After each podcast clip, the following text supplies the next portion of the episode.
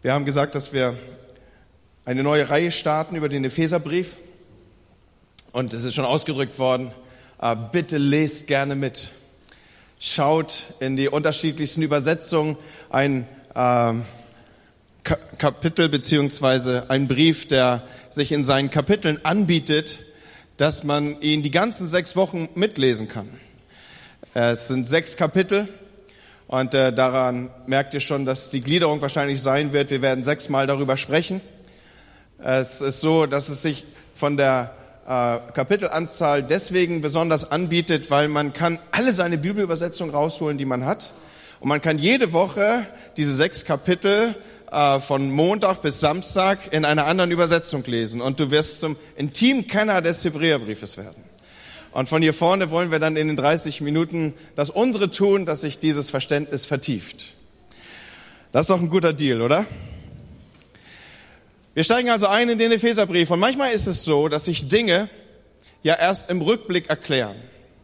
Manchmal versteht man erst, wenn man mal zurückschaut, was eigentlich das eine oder andere zu bedeuten hatte. Manches bleibt verborgen, bis es sich einem im Rückblick in einem größeren Bild erschließt. Und so oder so ähnlich funktioniert auch unser heutiger Predigtext aus Epheser 1. Dort lese ich nämlich die Verse 15 bis 23. Und Sie habt ich habe diese Predigt überschrieben so mit äh, geheimnisvoll oder ein Geheimnis oder was ist das Geheimnis, je nachdem, wie du dir selber da in deiner Mitschrift den Titel setzen willst. Und ich lese uns dazu eingangs diese wenigen Verse, Epheser 1, 15 bis 23. Nun weiß ich, dass viele von euch bis eben gestanden haben. Wenn ihr es noch einmal mögt, steht doch mit mir auf.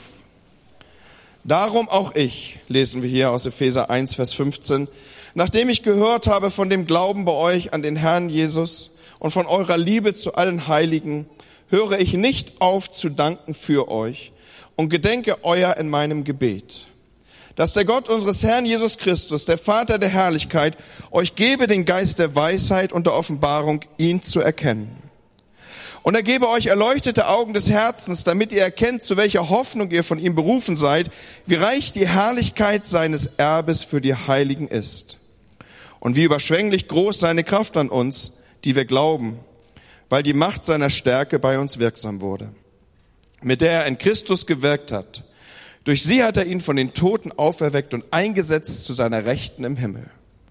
Über alle Reiche, Gewalt und Macht und Herrlichkeit, über alles, was sonst einen Namen hat, nicht allein in dieser Welt, sondern auch in der zukünftigen. Und alles hat er unter seine Füße getan und hat ihn gesetzt der Gemeinde zum Haupt über alles, welche sein Leib ist, nämlich die Fülle dessen, der alles in allem erfüllt. Vielen Dank. Bitte setzt euch gerne wieder hin. Wenn ich davon gesprochen habe, dass ich diese Predigt mit so einem äh, Geheimnisvokabular überschrieben habe, dann geht es insbesondere um das Geheimnis der Gemeinde. Welches Geheimnis steckt von Gott her in der Gemeinde Jesu? Vielleicht noch mal kurz zurückgeblendet, denn es ist ja die erste und Auftaktreihe beziehungsweise Predigt in dieser Reihe. Paulus fängt den Epheserbrief mit einem Dankeschön an.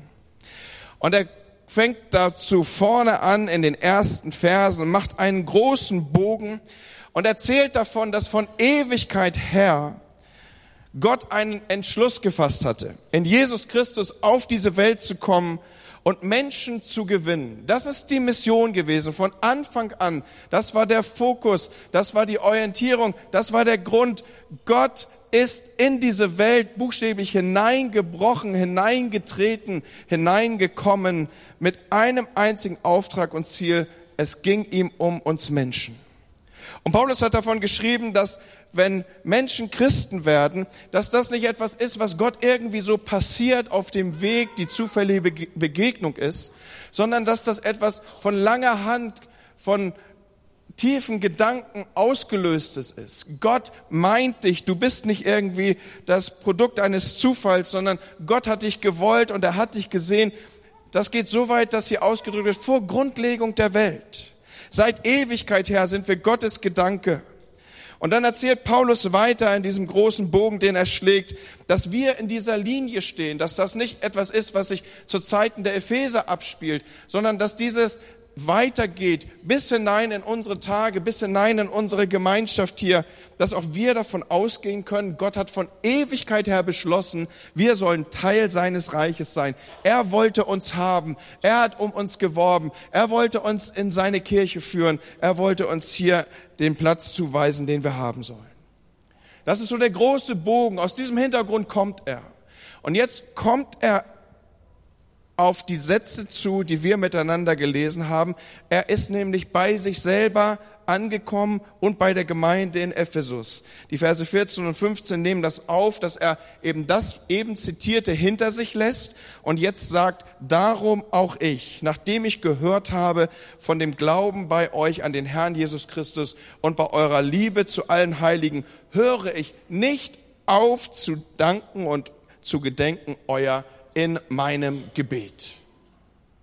Er hat ihnen also den großen Ratschluss Gottes verkündigt und jetzt fängt er an, für die Gemeinde zu danken.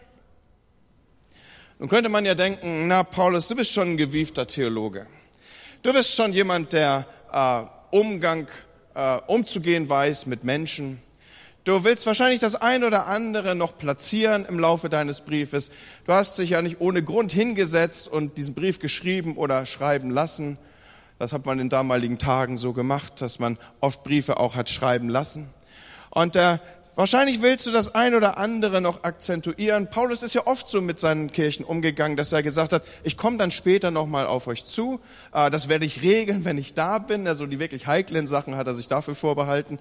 Äh, und äh, er hat aber dann hier eine entsprechende Anrede gefunden. Und so möchte man meinen, dass es auch hier so ist. Wer sich ein wenig mit den Texten beschäftigen wird und mit den Paulusbriefen zu beschäftigen weiß, der wird eine Besonderheit im Epheserbrief entdecken, nämlich, dass er das sonst nicht so macht, so ausführlich zurückblendet, so stark quasi ein Hymnus über das aufschreibt und abbildet, was es bedeutet, dass wir von Grundlegung der Welt gesucht und gefunden wurden. Und so ist es schon ein wenig untypisch, das, was er hier uns in den ersten Versen abbildet. Wir sind also gar nicht so gut beraten, wenn wir äh, seine Dankesrede hier unter Floskeln abbilden und ablegen. Wenn wir sagen, na ja, Paulus, hätte ich jetzt auch so gemacht, also bevor ich mit irgendwie was komme, was ich korrigieren möchte, sage ich doch erstmal Danke. Und wenn wir hier ein wenig stärker in den Text hineinschauen, dann sehen wir ja auch, dass dieses Danke sagen weit entfernt ist von einer Floskel, denn Paulus sagt uns ja hier, ich höre nicht auf, für euch zu danken.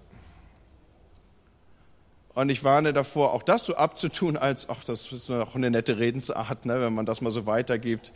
Schön, dass ich dir heute Morgen begegne, du. Und ich bin auch, ich höre auch gar nicht auf zu danken, wenn ich Horst begegne. Da ist man ja schon mal so geneigt, selbst als Hörer zu sagen, ah ja, das, hat, das waren jetzt schon liebevolle pastorale Worte, ich weiß ja, wie er es gemeint hat. Nein, hier haben wir es ja mit Gottes Wort zu tun. Wir dürfen Paulus an dieser Stelle ja tatsächlich wörtlich nehmen. Und ich bin da auch in der Textpredigt, die wir ja jetzt hier beginnen und die wir in den nächsten Wochen verfolgen, ein wenig hängen geblieben bei diesem Gedanken, hab mir das wirklich mal durch den Kopf gehen lassen und hab gedacht, na ja, also ehrlich und Hand aufs Herz und die Pfadfinder-Cappy abgezogen. Ähm, ich höre schon manchmal auf zu danken. Und dann holt einen ja auch die eigene Kultur ein. Dann, dann äh, denkt man, ja, vielleicht ist das auch äh, äh, das Besondere, was uns so als Deutsche ausmacht, dass wir äh, relativ schnell sehen, auch was noch verbesserungswürdig ist. Ja, so wir bauen die besten Autos dieser Welt und das hat ja seine Ursache auch darin, dass wir sehr schnell sehen, was noch besser sein könnte. Ja, das kann ja, wir haben ja so unsere Tricks, uns das selber schön zu reden. Ja. Bei den Schwaben soll es ja sogar sogar sein, sogar so sein, äh, nicht gemeckert ist genug gelobt. Ja, habt ihr das auch schon mal gehört? Aber Leute, bei aller berechtigten Kritik was würde sich denn eigentlich ändern, wenn wir tatsächlich nicht aufhören würden zu danken? Darüber habe ich nachgedacht. Bei all der berechtigten Kritik, was würde sich eigentlich ändern, wenn wir wirklich nicht aufhören würden zu danken? Zunächst mal Danke zu sagen, wie Paulus es hier macht, für die Gemeinde. Dafür, dass es sie gibt. Dafür, dass Gott Menschen in diese Gemeinde hineingeführt hat, dass er sie im Sinne des Wortes geschickt hat. Das ist immer noch so, wie es sich am Anfang der Apostelgeschichte abbildet. Gott tut hinzu in Gemeinschaften.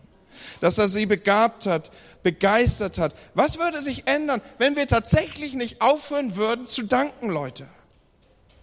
Und vielleicht an dieser Stelle gleich mal anfangen. Das wäre so ein erster praktischer Vorschlag, schon ziemlich zu Beginn der Predigt. Normalerweise endet man damit ja, dass man auch mal so einen Dreiklang mitgibt, den man dann zu Hause abarbeiten kann. Was wäre denn, wenn wir mal so für eine Woche lang, jeden Tag, jeweils eine Minute lang, unaufhörlich für die Gemeinde danken? Das wäre ja mal ein Vorhaben, das wäre ja mal ein erstes Projekt. Danke zu sagen, Herr, für die Menschen, die in dieser Gemeinde sind. Danke zu sagen dafür, dass sie so unterschiedlich sind, Herr. Dass sie damit ja auch so einzigartig sind. Dass mancher einfach so, so witzig ist. Es gibt Leute, wenn ich denen begegne, also jetzt im positiven Sinne, dann freue ich mich. Das finde ich total, total klasse. Ich, vorhin war die kleine äh, Emma von, von äh, äh, Katrin und Alex hier vorne. Und ihr solltet mal sehen, wie die in den ersten Liedern im Lobpreis abgeht. Ja, also äh, die hüpft auch noch weiter, schon wenn die Musik schon längst aus ist. Das, das macht einfach Spaß. Und dann, dann habe ich, die hat mir meinen Tag schon gerettet an diesem Morgen. Ja.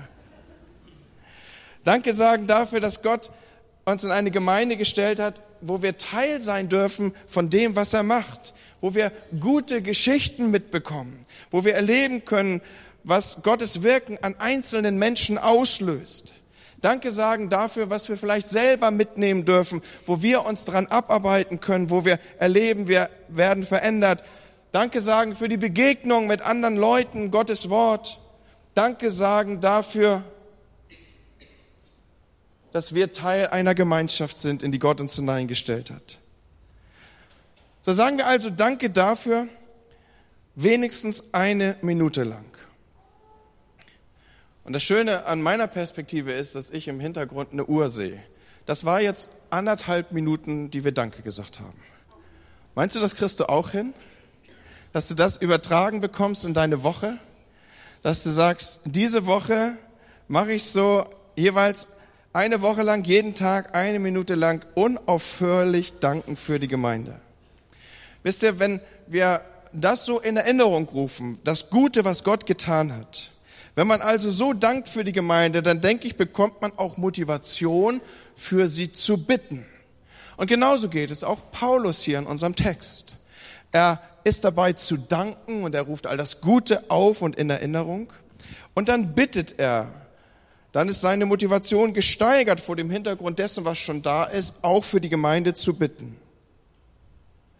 Und genau das macht er. Bittet, damit ihr erkennt.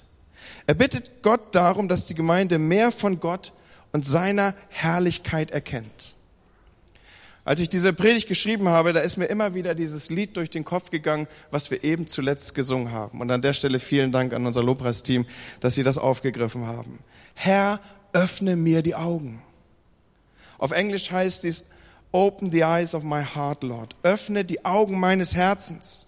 Es gibt ja Leute, die, die sind nicht so, äh, gemacht für Lieder wie diese, ja, öffne die Augen meines Herzens oder ich bringe mein Herz zurück. Also das sind ja jetzt nicht typischerweise Lieder, die Männer auch so singen, ne? So, also bei euch Mädchen und Damen ist das vielleicht ein bisschen anders, aber wenn ein Mann singt, ich bringe mein Herz zurück, also das bedeutet schon was.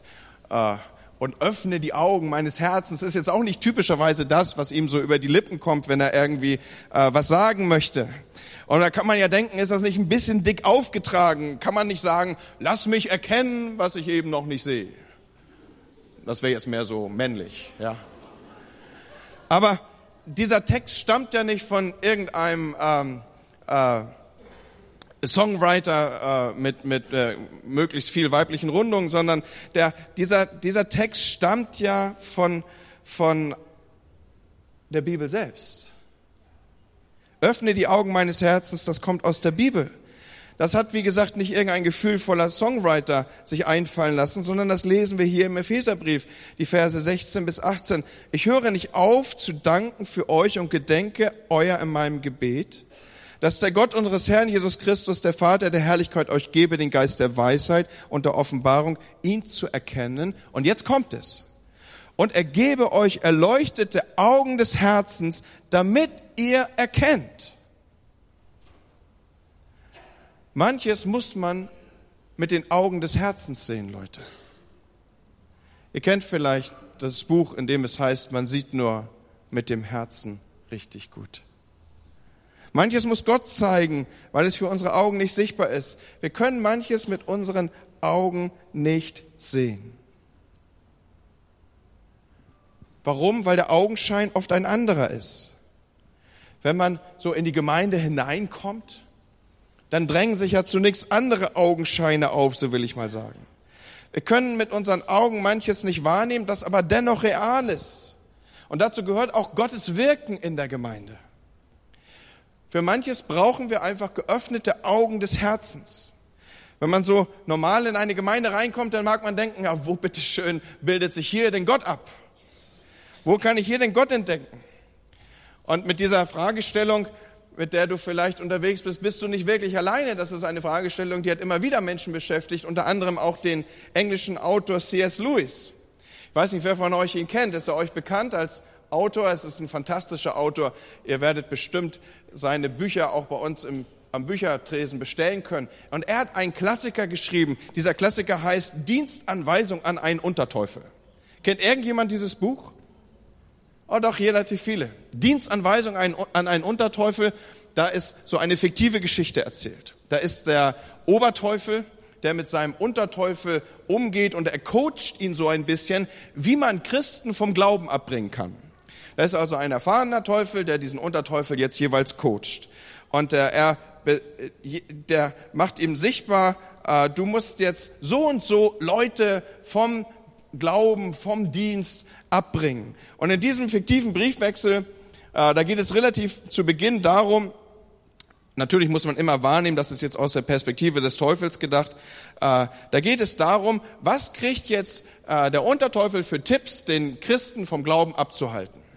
Und ein Abschnitt aus diesem fiktiven Briefwechsel möchte ich euch kurz vorlesen. Der heißt nämlich, einer unserer besten Bundesgenossen für das Abbringen, Klammer auf, der Leute vom Glauben ist gegenwärtig die Kirche selbst. Aber bitte versteh mich richtig, sagt jetzt der Oberteufel zum Unterteufel. Ich meine natürlich nicht die Kirche, wie wir sie sehen, die sich über Raum und Zeit erstreckt und verwurzelt ist in der Ewigkeit, die schrecklich ist wie ein Kriegsherr im Aufmarsch. Ich gestehe, vor diesem Schauspiel, da erschüttern wir. Glücklicherweise aber ist es den Menschen verborgen.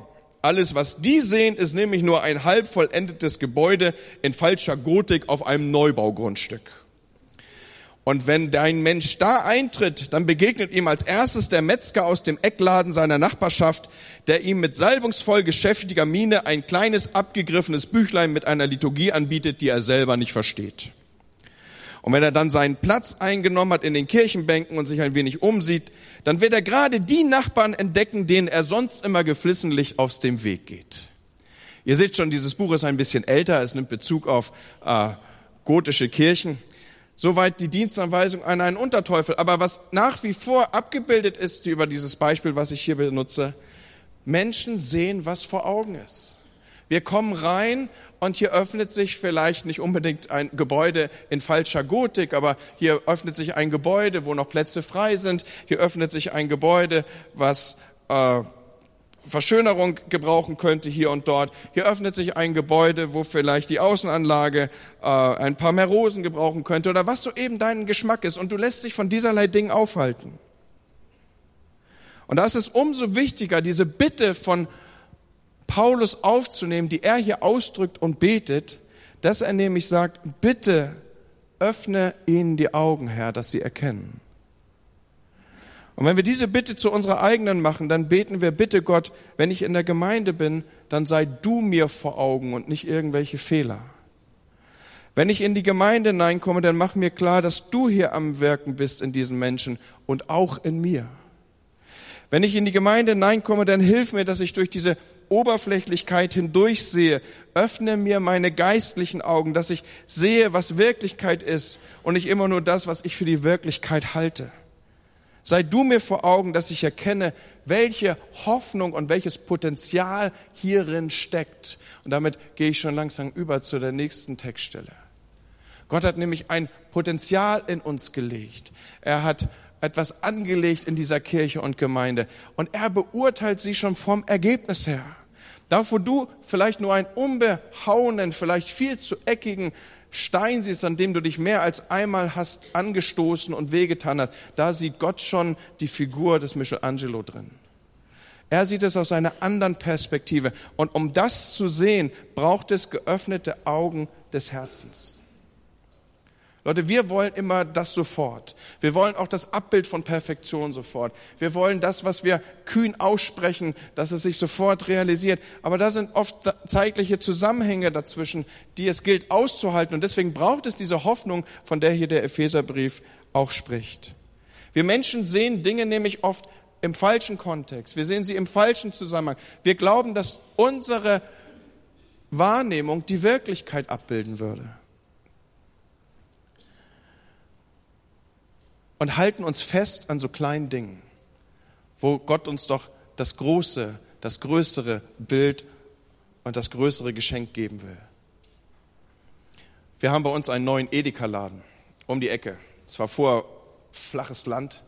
Jetzt haben wir da seit einigen Monaten einen Edeka stehen. Und äh, ich habe immer geglaubt, dass ich da nicht einkaufen gehen würde, weil ich habe ja auch vorher alles gekauft gekriegt. Aber es ist so schön bequem. Es ist so dicht bei, kann ich sogar zu Fuß rüberlaufen. Und äh, Neulich stehe ich an der Supermarktkasse und vor mir eine Familie mit einem Kind in der Trotzphase. Und äh, wisst ihr, was ich an diesem Morgen gelernt habe? Was Impulsware ist. Wisst ihr, was Impulsware ist? Das ist das Zeug, was du an der, an der Kasse, so ganz am Ende, wenn du schon alles auf, auf diesem, diesem Band hast, was du dann noch so in deinem Blickwinkel hast. Und das heißt deswegen Impulsware, weil es einen letzten Impuls zum Kauf auslösen soll. Das ist so diese wahre äh, Schokoladenriegel und Überraschungseier. Und so konnte ich die Tage ein Kind dabei beobachten, das äh, auf einmal entdeckte, dass Überraschungseier lebensnotwendig werden können. Und dieser kleine Mensch, der dachte, ich muss dieses Überraschungsei unbedingt haben, sonst sterbe ich, bevor das Leben für mich überhaupt richtig begonnen hat. Und mit jeder Faser seines Seins machte das auch diese Aussage deutlich. Die Welt geht zu Ende und es hat geschrien, als würde es gegrillt werden. Und als Unbeteiligter stehst du dann daneben und denkst, ach, wie gut, dass das nicht dein Kind ist. Ja, ich glaube, Eltern wissen, wovon ich hier rede. Und als Erwachsener denkt man sich, meine Güte, also schon ein bisschen albern, jetzt zu glauben, nur weil du das nicht kriegst, ist irgendwie das Leben zu Ende. Als Erwachsene kämen wir natürlich nie auf die Idee, oder? Und dieses Oder setzt sich bewusst. Freunde, natürlich kommen wir auf genau die gleiche Idee. Wir verhalten uns zumindest so. Da wollen wir Dinge sofort sehen. Wir wollen Sachen gerade jetzt haben, wenn wir sie als Impuls wahrnehmen. Da, da zu sehen, dass Gott an etwas an der Arbeit ist, dass er eine Gemeinschaft, eine Gemeinde umgestaltet, dass er Menschen umgestaltet. Da sind wir sofort dabei mit einem Katalog, mit Dingen, wie sie sein sollen.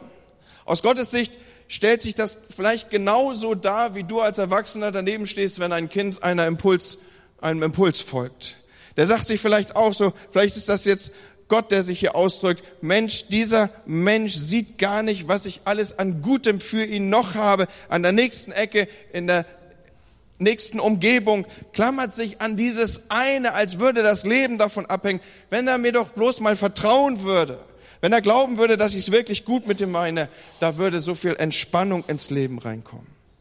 Und Freunde, das was ich hier jetzt so versuche in diesem Beispiel abzubilden, das macht der Vers 18 deutlich, wo Paulus schreibt, so gebe euch der Herr erleuchtete Augen des Herzens, damit ihr erkennt, zu welcher Hoffnung ihr von ihm berufen seid, was da noch an Herrlichkeit, an herrlichem Erbe für euch da ist. Lasst doch mal das Überraschungsei los, weil um die nächste Kurve steht Gott da und er spielt so mit dem Schlüsselbund von der Schokoladenfabrik. Ja, kannst du dich in dieses Bild reindenken? Wir bitten, wenn wir das so beten, wie Paulus es hier sagt, wir bitten Gott darum, dass er uns hilft, welche, zu erkennen, welche Hoffnung wir als Christen haben, egal wie die Umstände aussehen mögen. Jenseits, und jeder von uns hat so seine persönliche Supermarktkasse, lasst mich das mal so sagen, wo wir, wo wir manchmal feststecken und wo wir um die nächste Ecke schauen müssen. Unser Gott hat Besseres für uns. Er hat Größeres für uns. Er will diese Hoffnung auf das, was sein kann, auf das, was sein wird, auf das, was er hat, in uns lebendig halten und uns aus der Enge unserer Supermarktkasse da herausführen. Er ist der, der kann. Er ist der, der ist. Dieser Christus, sagt Paulus in den nächsten Versen, dieser Christus, den die Leute aus Ephesus angenommen haben, der ist nicht nur der persönliche Heiland und Retter, sondern er ist auch das Zentrum des Universums und damit ist er in seinen Möglichkeiten nicht begrenzt. Vers 20 und 22, durch die Kraft Gottes hat er Jesus von den Toten auferweckt und eingesetzt zu seiner Rechten im Himmel über alle Reiche, Gewalt und Macht und Herrschaft und alles, was sonst einen Namen hat nicht allein in dieser Welt, sondern auch in der zukünftigen. Und alles hat er unter seine Füße getan und hat ihn Gesetz der Gemeinde zum Haupt über alles. Ihr Lieben, Jesus hat immer mehr. Jesus ist immer größer. Jesus ist stärker als alles. Er hat mehr Autorität als alles. Er hat mehr Autorität, als die Meinung meines Nachbarn ausmachen könnte. Er hat mehr Autorität, als Menschen, die mich verletzen könnten und haben.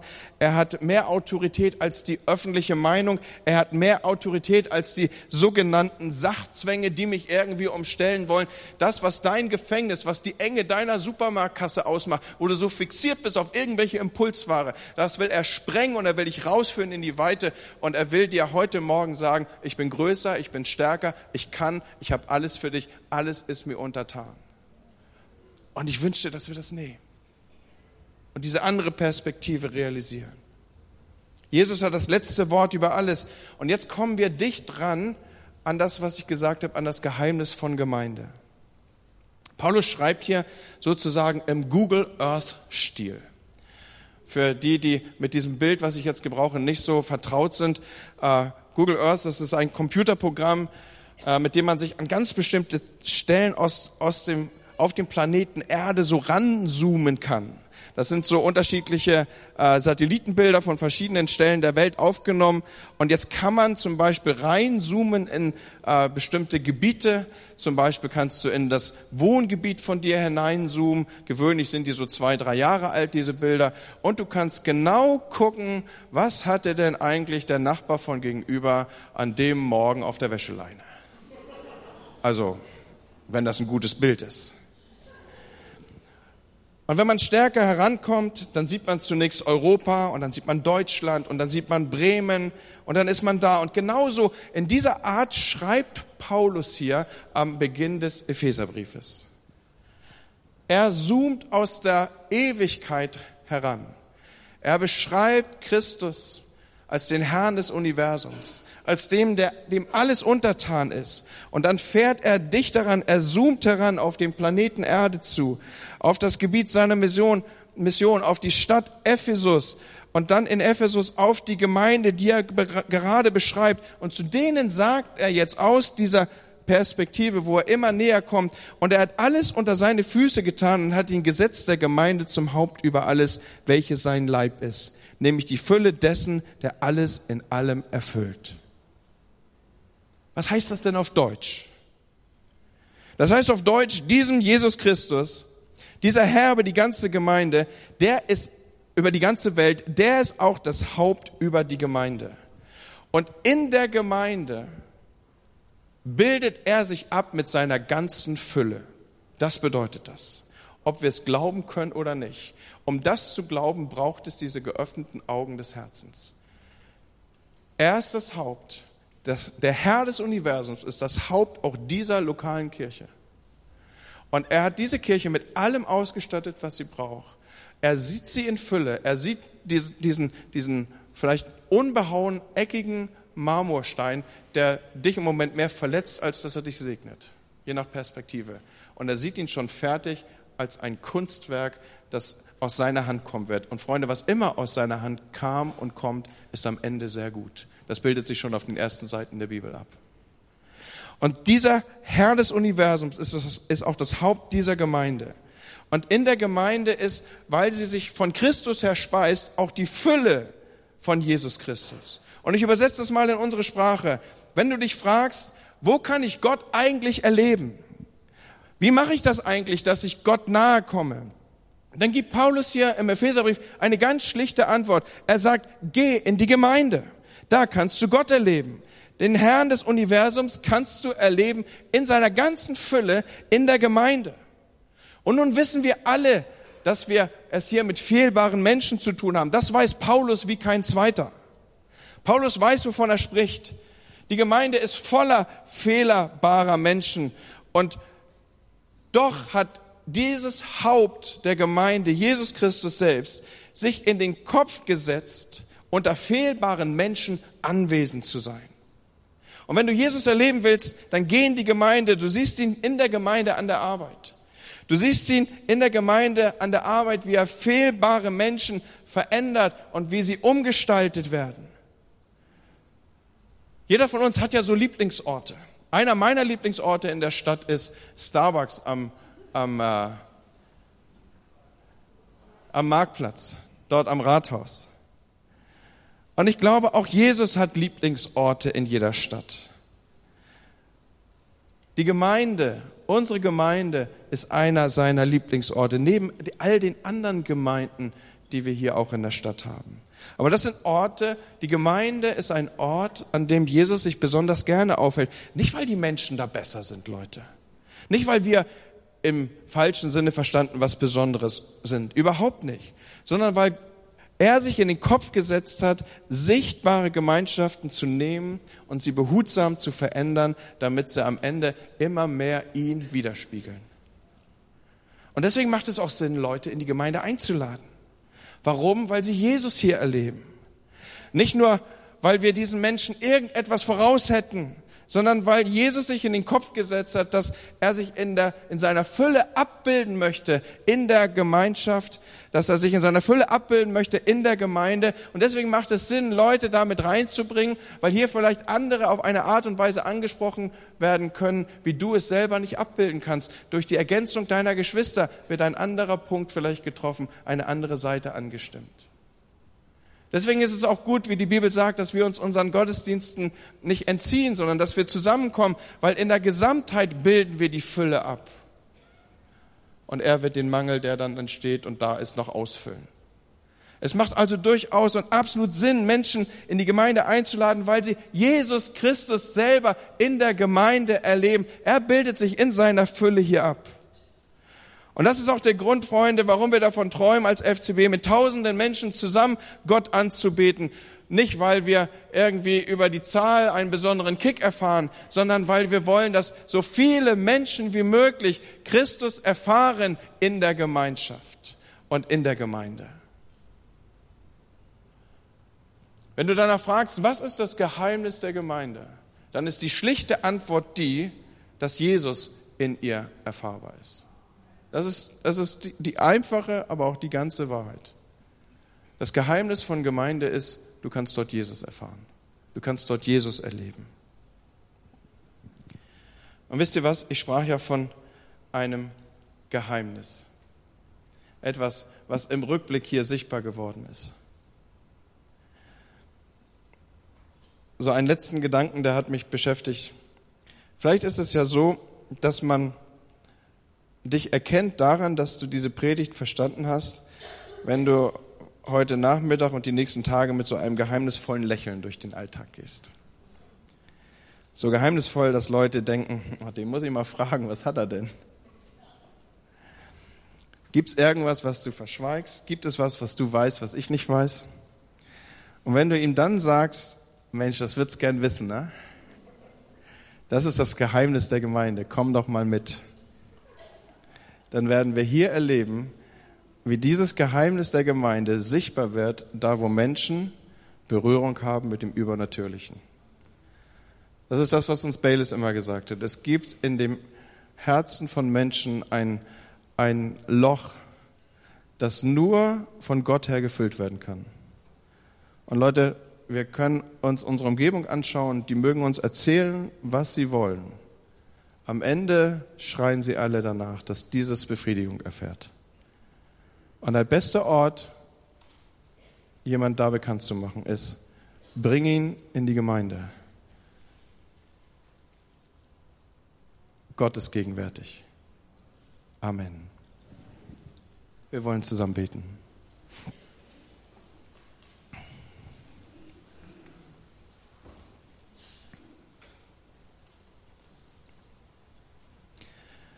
Und vielleicht bist du an diesem Morgen hier und du denkst,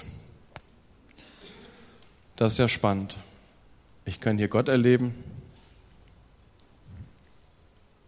Und meine Antwort ist ja. Du kannst ihn erfahren, indem du dich in einem schlichten Gebet an ihn wendest und sagst, Jesus, berühre du mich an diesem Morgen.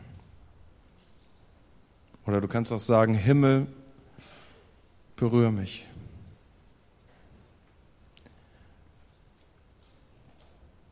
Und ich bete, Heiliger Geist, dass du, während ich hier gesprochen habe, einfach dich jetzt lagerst über Menschen und ihnen sichtbar machst, dass du auch für sie gekommen bist. Wir haben davon gesprochen, dass von Grundlegung der Welt, von aus der Ewigkeit her hast du Menschen gesucht und mich gemeint. Und auch Menschen heute Morgen in unserem Gottesdienst, die dich nicht kennen, die sind von dir gewollt und es ist nicht Zufall, dass sie hier sind, Herr sondern du machst ihnen an diesem Morgen klar, du bist hier in diesem Haus, in dieser Gemeinde, weil ich hier für dich erfahrbar bin. Du kannst mir hier begegnen. Das ist das, was Jesus dir sagt an diesem Morgen. Er fordert uns als Christen auf, Verkündiger in seiner Stadt zu sein, zu sagen, lass dich versöhnen mit deinem Gott, der dich geschaffen hat, der dich gewollt hat, der dich an diesem Morgen hier reingeführt hat und der dir jetzt in diesem Moment sagt, du bist hier nicht zufällig, sondern du bist hier, weil ich hier bin und weil ich hier erfahrbar bin für dich. Und wenn das, was ich hier beschreibe, deine Situation ist, dann möchte ich dich einladen, dass du mir deine Hand zeigst und sagst, ja, Jesus, ich möchte dich kennenlernen. Ist jemand hier, der das ausdrückt, Jesus, ich möchte dich kennenlernen, ich möchte mit dir leben, ich möchte wissen, wer du bist, ich möchte dich in der Gemeinde erfahren. Zeig mir deine Hand. Dankeschön. Vielen Dank. Da sehe ich noch eine Hand. Vielen Dank. Und jetzt stelle ich eine, eine weitere Frage. Vielleicht bist du hier an dieser Punkt, den ich berührt habe, dass du geöffnete Augen des Herzens brauchst. Das ist dein Punkt. Du gehst vielleicht viele Jahre schon in diese Gemeinde und dir ist so ein wenig der Blick verloren gegangen für das, wie Jesus seine Gemeinde sieht. Hast du je erlebt, dass ein Bräutigam seine Braut schlecht geredet hat? Hast du je erlebt, dass ein Bräutigam negativ über ihr Aussehen sich geäußert hätte?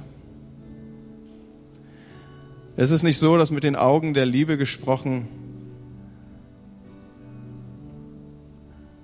die Braut die schönste und beste ist. Kannst du dir vorstellen, dass es Jesus traurig macht, wenn wir über diese Braut schlecht reden? Über seine Braut? Vielleicht beten wir an diesem Morgen gemeinsam dieses Gebet. Herr, öffne die Augen meines Herzens, dass ich sehe, was du siehst. Dass ich das Potenzial, die Herrlichkeit, die Hoffnung sehe, die du siehst. Herr, ich bete an diesem Morgen für die Menschen, die ihre Hand erhoben haben. Und ich bete für uns als ganze Gemeinschaft, dass wir uns verändern im Spiegel deines Wortes, Herr. Du hast deine Kirche herrlich gemacht. Du hast sie mit allem ausgestattet, was sie braucht. Du bist an der Arbeit. Du rufst uns zu, lass das Kleine los für das Größere. Du bist in Kontrolle. Und die, die mir eben ihre Hand entgegengestreckt haben, die bitte ich, dass sie ein Gebet mitsprechen, dass wir sprechen als Übergabegebet. Und wer es immer mitreden möchte, mitsprechen möchte, den lade ich ein, das zu tun. Jesus heißt es hier, ich danke dir, dass du heute zu mir gesprochen hast. Ich habe erkannt, dass ich mein Leben bis heute nur nach meinem Willen gelebt habe. Ich will dass du von nun an Herr in meinem Leben bist. Und danke dir für deinen Tod am Kreuz, durch den ich Vergebung finden darf. Bitte komm in mein Herz und sei mein König, mein Herr und mein Retter. Ab heute lebe ich als dein Kind, frei von aller Sünde und folge dir nach bis ans Ende meiner Tage. Zum Schluss des Gottesdienstes wirst du mich hier vorne finden, wenn du ein Gebet möchtest. Noch einmal persönlich möchte ich dich kennenlernen, dann komm zu mir. Und uns andere, lass uns mit diesem Lied, was im Hintergrund schon Melodie findet, diesen Gottesdienst abschließen. Herr, ich brauche dich, die Wirklichkeit zu beurteilen, wie sie wirklich ist und nicht, wie ich sie mir mache, Herr. Amen.